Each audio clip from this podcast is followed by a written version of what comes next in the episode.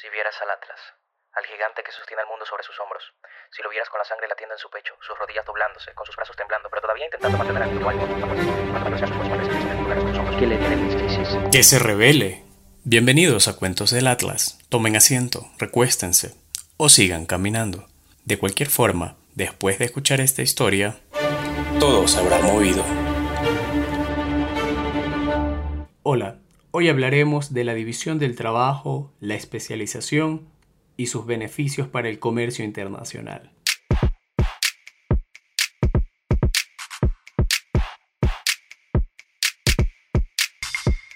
La economía mundial es una fantástica red de cooperación humana, en la cual cada uno de nosotros nos especializamos en producir una o pocas cosas de manera abundante, confiando en que el resto hará lo mismo en los campos en que ellos se especializan.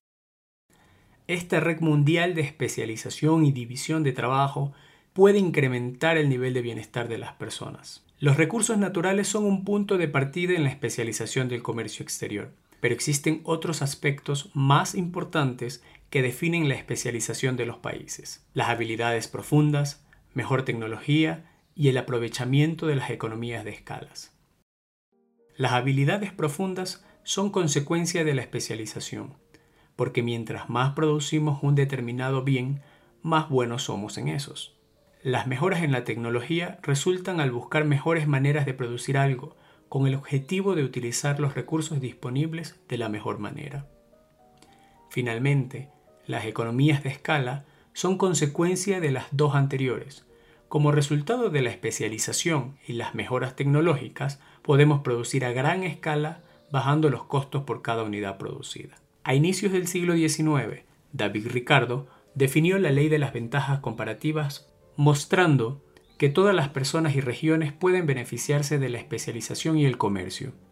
La clave es especializarse en la producción de aquellos bienes en los cuales poseemos ventajas comparativas, es decir, aquellas áreas en las que tenemos una superioridad relativamente mayor comparados con otros. Para comprender lo importante que es la división del trabajo, imaginemos un mundo sin ella. Un lugar de gente especializada en distintas ocupaciones que produzca la gente mucho más de lo que necesita personalmente autosuficiente. Cada persona, o cada hogar por lo menos, produciría su propia comida, haría su propia ropa, construiría sus propios muebles, realizaría sus propios procedimientos dentales y médicos y así sucesivamente. Es evidente que en un mundo así, la mayor parte de la población actual del mundo moriría en un mes o dos. Y el pequeño grupo de sobre todo porque las herramientas viviría una existencia primitiva. Se dañarían, las máquinas se romperían, y los suministros de combustible se agotarían. Es así que surge el comercio internacional como una herramienta fundamental. Con esto se logra que los países estén de más interconectados y se masifica la producción de bienes y servicios de aquellos bienes en los que una economía posee una mayor ventaja. Entre los efectos positivos de la apertura comercial se encuentran los aumentos de competitividad, productividad e innovación, la reducción de precios y costos de producción, una mayor optimización de recursos y mejoras en bienestar y calidad de vida. Para que todo esto quede más claro, me voy a permitir leer la historia escrita por Leonard Reed, titulada Yo, el lápiz. Soy un lápiz, el ordinario lápiz de madera, familiar para todos los niños, niñas y adultos que saben leer y escribir. Escribir es mi vocación y mi distracción. Eso es todo lo que hago. Puede preguntarse, ¿por qué debería escribir una genealogía? Bueno, para empezar, mi historia es interesante. Soy un misterio, más que un árbol o una puesta de sol o incluso un relámpago. Pero, lamentablemente, los que me usan me dan por hecho, como si fuera un mero incidente sin antecedentes. Esta actitud arrogante me relega al nivel de lo cotidiano. Esta es una especie del error grave en el cual la humanidad no puede persistir demasiado tiempo sin peligro, porque tal como el sabio G. K. Chesterton observó, Estamos pereciendo por falta de asombro, no por falta de maravillas. Yo, el lápiz, aunque parezca sencillo, merezco su asombro y admiración. Una afirmación que trataré de probar. De hecho, si pueden entenderme, si pueden tomar conciencia del milagro que simbolizo, pueden ayudar a salvar la libertad que desgraciadamente la humanidad de a poco está perdiendo. Tengo una lección profunda para enseñar yo puedo enseñar esta lección mejor que un automóvil, o un avión, o un lavavajillas, porque bueno, aparentemente soy sencillo. Sencillo, sin embargo, ni una sola persona en la faz de la Tierra sabe cómo hacerme. Esto suena fantástico, ¿no? Especialmente cuando se sabe que cada año se producen alrededor de 1.500 millones de mi especie solo en los Estados Unidos. Tómeme y míreme, ¿qué ve? No hay mucho que ver. Hay algo de madera, esmalte, etiquetas impresas, plomo de grafito, un poco de metal y una goma de borrar. Así como usted no puede seguirle la pista a su árbol familiar desde muy atrás, así es imposible para mí nombrar y explicar todos mis antecedentes, pero me gustaría sugerir suficientes de ellos para impresionarlos con la riqueza y la complejidad de mi trasfondo. Mi árbol familiar empieza con lo que de hecho es un árbol, un cedro de espiga recta que crece en el norte de California y Oregon. Ahora contemple todas las sierras, los camiones, las cuerdas y los innumerables otros implementos utilizados para cosechar y llevar los troncos de cedro hasta el ferrocarril. Piense en todas las personas y en las innumerables habilidades que entraron en su fabricación. La extracción del mineral, la fabricación de acero, y su refinamiento en sierras, hachas, motores, el cultivo de cáñamo, y llevarlo a través de todas las etapas hasta hacer una cuerda pesada y fuerte. Los campamentos madereros con sus camas y comedores, la cocina y la preparación de todas las comidas. Vaya, los incontables miles de personas que participaron en cada taza de café que beben los leñadores. Los troncos son transportados hacia un aserradero en San Leandro, California. ¿Pueden ustedes imaginar a todos aquellos individuos que participan en la fabricación de los vagones, los rieles, los motores del ferrocarril y en la instalación de los sistemas de comunicación? Esas legiones de personas están entre mis antecedentes. Considere el trabajo en el aserradero de San Leandro. Los troncos de cedro son cortados en pequeñas tablillas del ancho de un lápiz de menos de un cuarto de pulgada de grosor. Estas son secadas en hornos y luego teñidas por la misma razón por la cual las mujeres ponen colorete en sus rostros. La gente prefiere que luzca bonito, no de un pálido color blanco. Las tablillas son enceradas y secadas nuevamente al horno. ¿Cuántas destrezas fueron necesarias para hacer el tinte y los hornos, para suministrar el calor, la luz y la energía, las correas, los motores y todas las otras cosas que requiere un aserradero. ¿Hay barranderos en el aserradero entre mis ancestros? Claro, e incluso están los hombres que vaciaron el concreto para la represa hidroeléctrica de la Compañía de Gas y Energía Eléctrica del Pacífico que suple la energía al aserradero. Tampoco pasen por alto a aquellos ancestros presentes y distantes que han participado del transporte de 60 vagones de carga con planchas de madera a lo largo del país. Una vez en la fábrica de lápices, sobre cada lámina se trazan 8 surcos mediante una compleja máquina, después de lo cual otra máquina coloca una punta en cada una. Aplica pegamento y ubica otra lámina sobre ella, formando una especie de sándwich. Entonces, siete hermanos y yo somos tallados mecánicamente en este sándwich de madera. Mi punta en sí misma es compleja. El grafito es extraído de Ceilán, en Sri Lanka. Tengan presente a los mineros y a todos aquellos que produjeron sus diversas herramientas, y a los que elaboraron los sacos en los cuales el grafito es transportado, y a quienes fabricaron las cuerdas con las cuales se atan los sacos, y a aquellos que las cargaron en los barcos, y a los que fabricaron esos barcos inclusive los encargados del faro a lo largo del camino y a los operarios del puerto que participaron de mi nacimiento. El grafito es mezclado con arcilla proveniente del Mississippi en el cual el hidróxido de amonio es utilizado en el proceso de refinado. Posteriormente, agentes humectantes son añadidos, tales como sebo sulfurado, que es grasa animal químicamente tratada con ácido sulfúrico. Luego de pasar por numerosas máquinas, la mezcla finalmente luce como salida de una picadora de carne y pasan a ser cortadas a medida, secadas y horneadas por varias horas a una temperatura de 1850 grados Fahrenheit. Para aumentar su resistencia y suavidad, las puntas son tratadas con una mezcla caliente que incluye cera proveniente de México, parafina y grasas naturales hidrogenadas. La madera de cedro recibe seis capas de esmalte.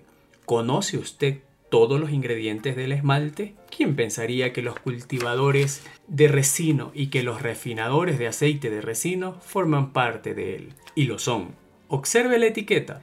Esa película se forma aplicándole calor a una combinación de carbón negro con resinas. ¿Cómo se producen las resinas? ¿Y qué queremos decir con carbón negro? Porque incluso los procesos mediante los cuales el esmalte se hace de un hermoso color amarillo implican las habilidades de más personas de las que uno puede enumerar. Mi pedazo de metal, la contera, es latón. Piensa en todas las personas que extraen zinc y cobre y aquellos que tienen la habilidad de fabricar láminas de latón brillante a partir de esos productos de la naturaleza. Esos anillos negros en mi virola son de níquel negro. ¿Qué es el níquel negro y cómo se aplica? La historia completa de por qué el centro de mi contera no tiene níquel negro en ella tomaría páginas para explicar. Luego está mi corona de gloria, a la que se hace referencia, de manera poco elegante, en el comercio como la goma, la parte que el hombre usa para borrar los errores que hace conmigo. Un ingrediente llamado facticio, es el que lleva a cabo el borrado. Es un producto parecido al caucho hecho de la reacción entre el aceite de una planta parecida a la mostaza, proveniente de las Indias orientales holandesas, con cloruro de azufre. El caucho, contrario a la noción común, es solamente para propósitos de unión. Luego también están los numerosos agentes vulcanizadores y aceleradores. La piedra pómez proviene de Italia y el pigmento que le da a la goma su color es sulfuro de cadmio. ¿Quiere alguien desafiar mi temprana afirmación de que ninguna persona en la faz de la Tierra sabe cómo hacerme? En realidad, millones de seres humanos han participado en mi creación, ninguno de los cuales ni siquiera conocen más que un poco de los demás. Ahora puedes decir que voy demasiado lejos al relacionar el creador de una valla de café en el lejano Brasil y los productores de alimento en otro lugar con mi creación, que es esto una posición extrema, pero respaldaré mi reclamo. No hay una sola persona en todos estos millones, incluido el presidente de la empresa de lápices, que contribuya con algo más que un poco, infinitesimal, de saber hacer. Desde el punto de vista del conocimiento, la única diferencia entre el minero de grafito de, en Ceilán y el maderero de Oregón radica en el tipo de conocimiento especializado que conocen. Ni el minero ni el maderero son prescindibles, como tampoco lo es el químico de la fábrica o el obrero en el campo petrolífero. He aquí un hecho sorprendente. Ni el obrero en el campo petrolífero, ni el químico, ni el minero de grafito o arcilla ni quien hace los barcos, trenes o camiones, ni quien maneja la máquina que hace el moleteado en mi trozo de metal, ni el presidente de la empresa realiza su tarea singular porque quiere un lápiz. Cada uno me quiere menos, tal vez, que un niño de primer grado. De hecho, hay algunos entre esta vasta multitud que nunca vieron un lápiz ni sabrán cómo usarlo. Su motivación es distinta. Tal vez sea algo como esto. Cada uno de estos millones ve que puede intercambiar sus pequeños conocimientos especializados por los bienes y servicios que necesita o desea. Y yo puedo o no estar entre esos elementos. Hay un hecho aún más asombroso, la ausencia de una mente maestra, de alguien dictando, dirigiendo a las fuerzas estas innumerables acciones que me dan vida. No se puede encontrar rastro de tal persona. En cambio, encontramos a la mano invisible en acción. Este es el misterio al que me referí anteriormente. Se ha dicho que solo Dios puede hacer un árbol. ¿Por qué estamos de acuerdo con eso? No es porque nos damos cuenta de que nosotros mismos no podríamos hacer uno? De hecho, ¿podemos siquiera describir un árbol? No podemos, excepto en términos superficiales. Podemos decir, por ejemplo, que cierta configuración molecular se manifiesta como un árbol. Pero, ¿qué mente existente entre los hombres puede al menos describir no digamos ya dirigir, los constantes cambios en las moléculas que ocurren en la vida de un árbol? Tal hazaña es completamente impensable. Yo, el lápiz, soy una combinación compleja de milagros. Un árbol, zinc, cobre, grafito, etc. Pero a estos milagros que se manifiestan en la naturaleza se ha agregado un milagro aún más extraordinario, la configuración de las energías humanas creativas. Millones de pequeños conocedores y hacedores que se configuran de forma natural y espontánea en respuesta a la necesidad y el deseo humano, y en ausencia de cualquier clase de mente maestra, como solo Dios puede hacer un árbol. Insisto en que solo Dios podría hacerme. El hombre no puede dirigir estos millones de conocimientos técnicos que yo nazca, así como no puede unir moléculas para crear un árbol.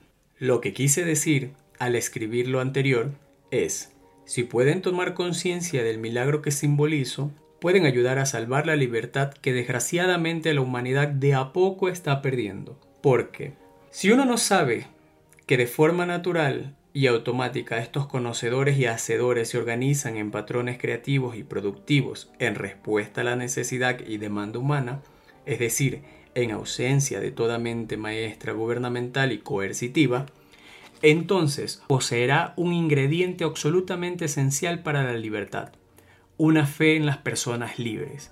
La libertad es imposible sin esta fe.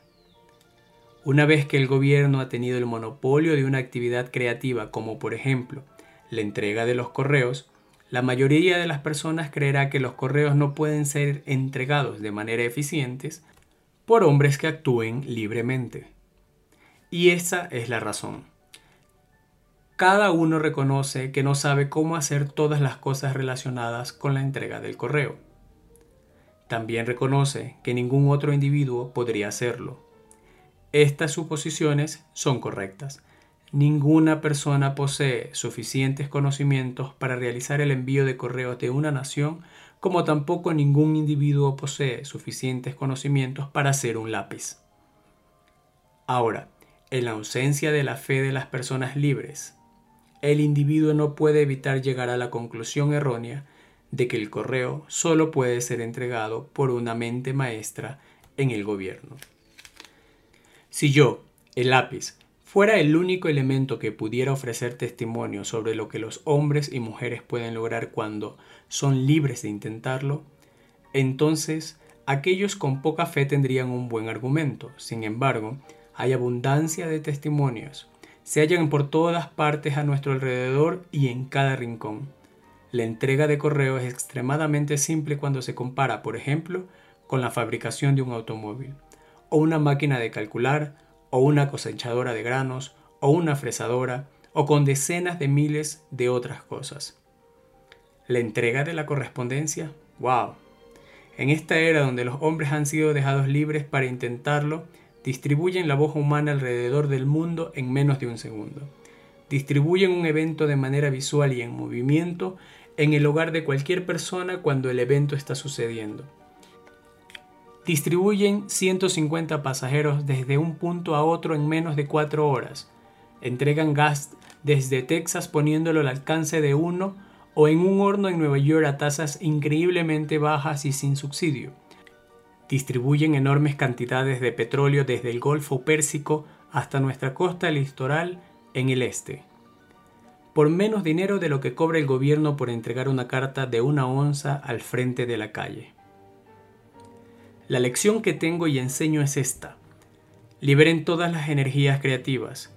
Simplemente organicen la sociedad para actuar en armonía con esta lección. Permita que el aparato legal de la sociedad elimine todos los obstáculos lo mejor que pueda. Permita que estos creativos conocimientos fluyan libremente. Tenga fe en que hombres y mujeres libres responderán a la mano invisible.